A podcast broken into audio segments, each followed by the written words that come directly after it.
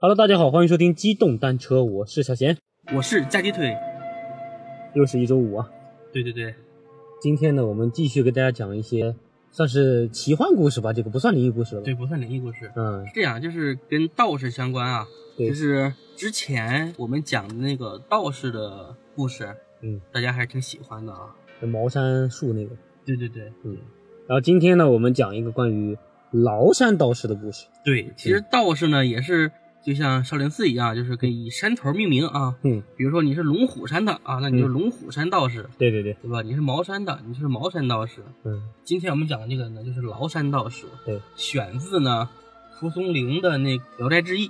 啊，嗯聊斋里面的故事。对，这个其实小时候是拍过一个非常好的一个动画片的嗯，木偶动画片，哦，就叫《崂山道士》，大家有机会可以去看一看，我非常喜欢，质量很好。嗯，可以对的对。对，对，你说到这个崂山道士了，我们之前其实老家那边也有一个道士山，啊，然后是那个道士山那边的话，也有一些就是关于道士的故事。然后这边的话，后面我们也可以收集一下，看能不能给大家讲一讲。对，山东崂山大家可能不太了解，但是崂山啤酒还是挺有名的， 对，还有当地有个比较出名叫崂山可乐，还有崂山可乐啊。对崂山的那个可乐，你完全可以喝出来中药 味儿，中药可乐。就像前段时间那个比较火的什么。四川的有个可乐，什么叫什么天府天府可可乐，乐是吧？好但像是是说倒闭什么之类的。嗯，就国产可乐嘛。对对对，嗯，行，那我们讲故事啊。对对对，直接进入主题。说在当地的县城呢，有一个书生，嗯，姓王啊，嗯家中行七嗯啊，简称就是王七。嗯他可能有个弟弟叫王八。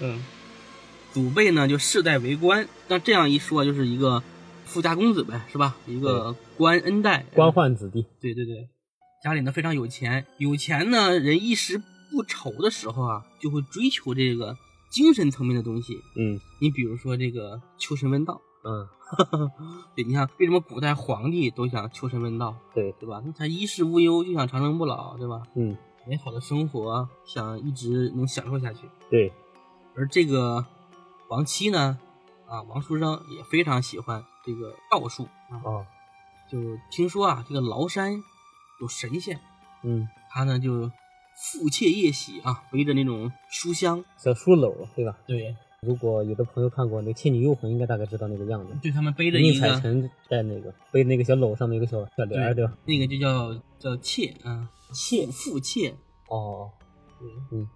然后之前还学过一篇文章，叫什么《送东阳马生绪嗯，对》，，求学的时候，嗯啊腹切夜喜，嗯拖着 鞋，没齿儿的鞋。嗯，然后呢，他马上就去拜访啊，执行力非常强，这是我们打工人应该学习的。嗯对，然后呢，他到了走到崂山啊，到了一个山顶上，爬到了那个最高的山顶啊，看见一个道观。嗯这个道观呢，那修的真的是清幽绝伦啊，特别好。就推门而入啊，到大殿，看见那一个道士坐在蒲团之上，嗯精神矍铄啊，鹤发童颜，嗯，双目炯炯，一看就气度不凡。这个老是说有的人鹤发童颜，说什么有老仙人是吧？都老说这个词儿，就代表他的那个精神状态有点像冻龄一样的效果，我觉得鹤发童颜。对，这个不是我们讨论的范围啊， 我们继续讲。好，嗯， 然后呢，他就上前跟这个老道士啊，在那攀谈。嗯这道士呢，这个胸有丘壑啊，这个口述义理啊，娓娓道来。嗯然后呢，这个王生听完之后感觉哇，太玄妙了。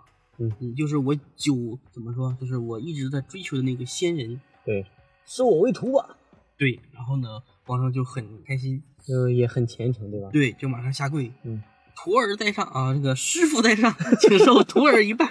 徒儿在上，啊，口不口不。嗯嗯，然后呢，道士呢就笑了笑啊，说：“你这个娇生惯养的人，嗯，对吧？修道啊，学道是要吃苦的，你能吃得了苦吗你能干得了这个？？”对，对啊书生说：“可以，可以，我能吃苦。嗯”然后呢，道士呢就不再说话嗯，他说：“那你先去休息吧。嗯”到了这个傍晚时分啊，这道士就召集了自己的徒弟们，嗯云集了大殿，让书生们一一叩拜啊。嗯说这些都是你的师兄，从今天起，你就是我道观中的一员了。嗯收徒了。到了第二天呢，这个老道士就把这个书生啊叫过来啊，嗯他说：“王七，你我们山上呢是不能吃闲饭的，嗯对吧？给你一把斧子嗯啊，然后呢，你跟着师兄们一起去上山砍柴。”嗯这个书生呢就唯唯诺诺啊，嗯然后就答应了。嗯时间很快啊，他马上就过了一个月，他已经砍了一个月的柴火了。嗯，对于附近的这个柴火的这个价格，啊那真是了然于胸。嗯我今天我给大家挣了多少钱，明天我给大家挣了多少钱，嗯，很清楚。然后呢，手脚呢都磨出来老茧啊，嗯不堪劳累，嗯就想走。嗯，然后呢，我这我不干，他砍柴谁不会呀、对呀、对吧？我自己去砍柴我也能修仙呀，是吧？对呀、我还给他挣钱，对吧？对对对，我还能找个小妹妹一起来修仙，嗯就要走。其实师傅呢都是神人了已经啊，你对一眼就能看出来啊。他没有这个定义。对对对，然后呢，这个因为今天晚上书生呢又砍柴回来了，嗯远远的就看见这个道观中啊，就是有两个这个就师傅和两个朋友在共饮啊，在一起喝酒。嗯晚上呢，就是天已经晚了嘛，店内呢没有点这个蜡烛，就是嗯渐渐的黑了。嗯然后呢，这个道士呢就拿出来了一把剪刀，嗯然后呢拿了一张纸裁了一下，画了个圆儿。嗯然后呢就贴到了墙上，竟然呢像镜子一样啊，然后马上这个纸镜中，因为是用纸做的镜子啊，嗯就散发出柔柔光，嗯，月明满窗，照的这个空屋皆亮啊，这个捡了个电灯泡。对，毫发可见，可能还是一百瓦的，哎呀，那捡了个那个什么壁挂灯了都。呃，对，可能比我们现在的还要牛逼啊，人家不需要电源对，剪出来纸往哪儿一贴，哎，哪儿就亮了。对，而且还什么光线还挺柔和，对吧？对柔光灯对护眼。小强，我觉得这个已经发明出来，你就可以成为，你想中国有几亿个家庭，嗯每个家庭买你一盏灯，一盏灯卖一百块，不贵吧？嗯，你这就有几亿盏，嗯，几百亿的钱到手了，这科研经费谁能投一下呢？我可以赞助你五块钱。 我我还是找找王多鱼吧。估计王多云三百亿都给你投了也不够对， 你直接说你三百亿给我得了。 然后呢，这个天子亮了啊，然后这个各徒弟呢还在奔走伺候，神色呢非常的这个恭敬。嗯风景。然后一个客人就说呢，他说这个良宵美景啊，独乐乐不如众乐乐，对吧？嗯说完啊，这个客人呢就比较客气，拿起了桌上的酒壶，嗯然后就给这个分赐给诸弟子，嗯说你们也一起喝点吧，嗯对吧？今天我们一定要喝到一醉方休。嗯王书生心想：好家伙，你就一壶酒，让我们七八个人喝，一壶酒怎么能一醉方休呢？真够抠的呀！对呀、你抠死了，穷逼！还请大家喝酒。对，其实古代的酒啊，古代的酒呢，就是度数都很低的，没有那个蒸馏的那种技术。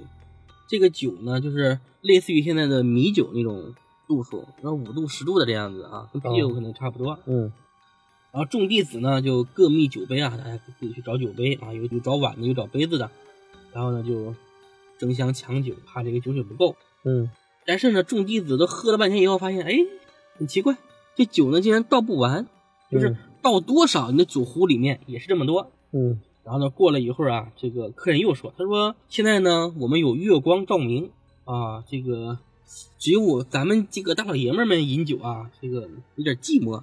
你嗯这样，你把那个嫦娥叫出来，给我们啊跳个舞，对吧？接着奏乐，接着舞。这个时候啊，这个道士呢就拿起手中的一根筷子，嗯往这个天上一扔，这个筷子呢就飞到了那个道士捡出来的那个月亮当中。嗯然后呢，就见一个美人儿自月中袅袅升起，又缓缓落下。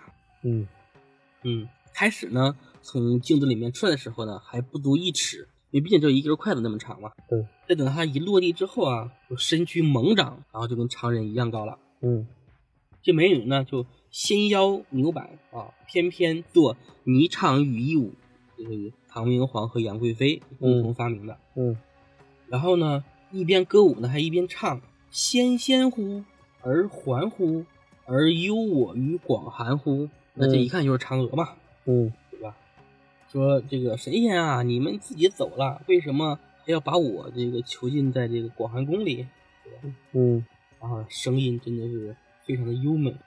戈壁呢，这个美女盘旋而起，然后呢跃至桌面，就是众弟子啊，就是赶紧争相上前看啊，嗯，说这他妈可是嫦娥呀！ 一顿芳容啊，嗯，众弟子围上来之后，哎，发现嫦娥又变成了一根筷子。嗯然后呢，道士跟朋友们就哈哈大笑啊。然后客人说：“这个酒宴虽乐，但是呢不太能喝酒嘛，不胜酒力。嗯，要不我们一起去月宫里面喝一杯如何可以的，？”对，刚才是把这个嫦娥叫出来跳舞，嗯、现在要跟着嫦娥去家里。这问问天蓬元帅同不同意？这个话音呢刚落，这三个人呢，就是三个人在这个桌子那里坐着嘛，然后就连人在桌子这里连酒席一起飞起来，嗯，飞到了月亮当中。就直接打包带走了呗，对，然后弟子们呢就抬头仰望这个月亮啊，就发现师傅们在里面喝酒，仰望就能看得见吗？我，可能古人视力比较好，啊嗯，因为你是修仙的嘛，嗯。然后师傅呢和他的朋友啊，在月宫里面啊，一个神情悠然，嗯，做月中对酌啊，须眉毕现啊，连眉毛眼睛都能看得清楚，那是，可能也没走太远。嗯我觉得我离你半米之内，我看你的这个眉毛都都费劲。然后又过了一会儿呢，这个月光就开始幽暗啊，有人呢就开始点蜡烛，嗯然后呢，等到这个烛光燃起来之后，就看见这个道士他们也回来了嗯啊，坐在桌子前，客人呢什么时候走的都不知道，嗯，杳然不知所踪。直接没了，对，嗯桌子上呢杯盘狼藉啊，嗯然后这个那个月亮也变成了变回了一张纸。嗯道士呢就问弟子说：“你们酒都喝够了吗？”弟子们说：“都喝了，喝了，喝不动了。嗯，喝饱”了，对，那你们就回去睡觉吧嗯，不要耽误明天砍柴。嗯对，众弟子闻言啊，就开始退去。嗯，这个王七啊，亲见这个仙术，嗯，羡慕惊喜，大会惊呼，哇塞，对，然后呢，就再也没有动过这个回家的念头，啊，我立刻就打消了。嗯，转眼呢，又过了一个月，这个叔叔呢，还是每天砍柴，嗯然后呢，这个实在受不了了，但是呢，这个道士呢，一门法术都还没有传授，嗯心里呢就憋不住，就跟师傅呢去辞别，说我不远百里来和你拜师学道，嗯对吧？就算我不能练习这个长生术，你好歹也教我一门小小的神通是吧？嗯，但是我变个这戏法儿也行啊，，对，但是我这都来两个月了，是吧？不是上山砍柴，就是上床睡觉。嗯，弟子昔日在家啊，实不曾吃过这般苦头。 这我以前确实没干过这样的活嗯儿，我来谁在家吃过这苦头呀？你让我来这干这个，我来跟你干两个月，真是给你逼脸了。对， 然后师傅说，那你有没有学会一个技能？学会什么技能？学会了砍柴，砍 柴。然后呢，道士就说：“我早就跟你说过，对吧？你不能吃苦。你看，你不出我所料吧？嗯那你明天就回去吧，滚吧，逃逸去吧。嗯” 然后书生就说：“他说我这儿给你砍六十天的柴了，对吧？砍两个月的柴，没有功劳也有苦劳，对吧？师傅您慈悲慈悲， 嗯，多少呢传授我一门道法，嗯我也不枉此行。”对，教我一个手艺，我道士就问说：“那你想学什么法术呢？”嗯这个书生却也不贪心啊，不贪心，他就说：“我呢，每次看见师傅啊行走，穿墙如履平地，嗯。我就想学这个穿墙术。呵， 像那种点石成金的，我就不学了，我担心会造成货币通胀。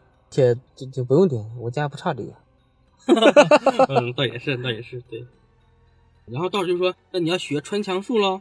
嗯嗯，行吧，那我马上就教你。嗯当下呢就传授口诀，嗯命书生啊就是念诵咒语，手指一墙壁，道：“ 是入之。嗯”嗯，你去试试。书生啊就一眼啊走到了这个墙的面前嗯啊，走到墙的跟前，嗯然后默默念动咒语，嗯，Oh mommy baby home。嗯，念完了这个咒语啊，发现这个墙壁呢阻隔不能穿透，嗯然后师傅就说：“你要低头猛进啊，勿要犹豫，就是猛地一撞。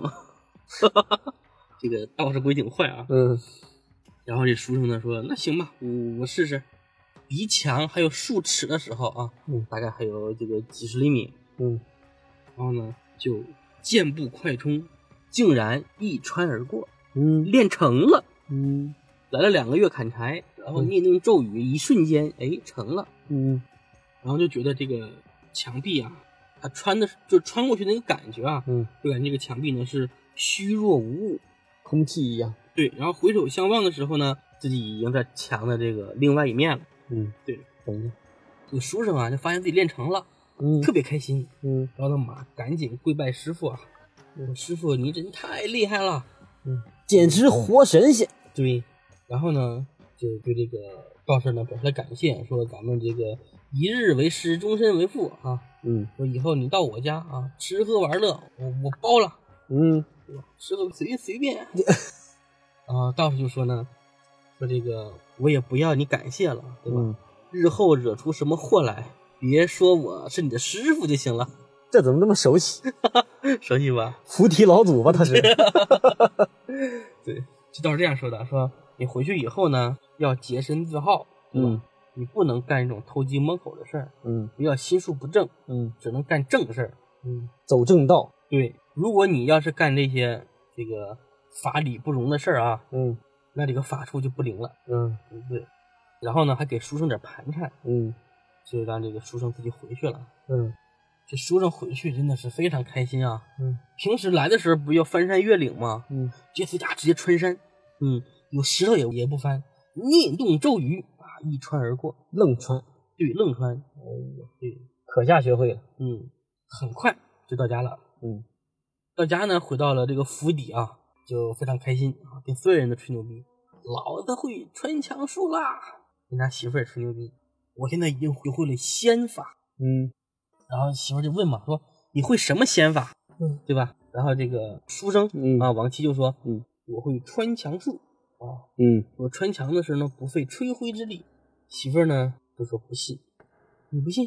你看隔壁家的那个金簪子在桌子上呢，嗯我去给你取过来。然后书生呢就站在墙的面前，开始念动咒语啊，穿，嗯，就因为要离墙有一段距离嘛，嗯，他还呢加速了一下，嗯呃，还助跑。咣当一下撞上去了，对，然后呢撞墙的时候就嘣噔一声， 嗯， 一声梦想，对，书生呢就 头呢就硬硬的撞在了这个墙上。嗯然后呢，一声惨呼啊，嗯跌倒在地。嗯其实这个墙啊，如果是现在这种水泥砖的这种墙啊，他估计撞死了。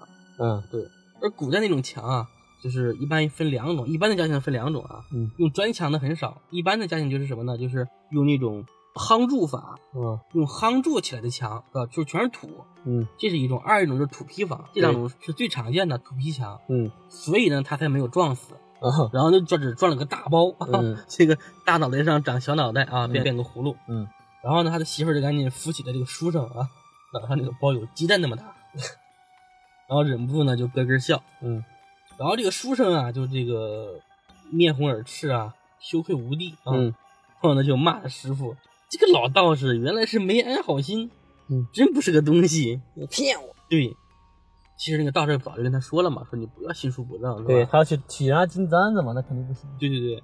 嗯所以呢，大家就是可以想一想啊，其实这个穿墙术是什么呢？就是个鸡肋。嗯你要是干正事儿、行正道，你需要穿墙吗？你不需要，嗯，对吧？你学了呢，你又不能那个去干这种坏事儿，对，对吧？有什么意义？没劲啊，对呀、所以就是告诫我们大家啊，不要学这种歪门邪道的东西。嗯，我记得之前也看过一个电影还是电视剧，反正就是里面有一个讲穿墙术的，就他那个穿墙术呢，也是穿的时候有问题，就穿了一半儿自己长到墙里面。很早以前的一个电影，我都忘了叫啥名哦字，哦哦哦，嗯是不是济公里面啊？嗯，我也忘了。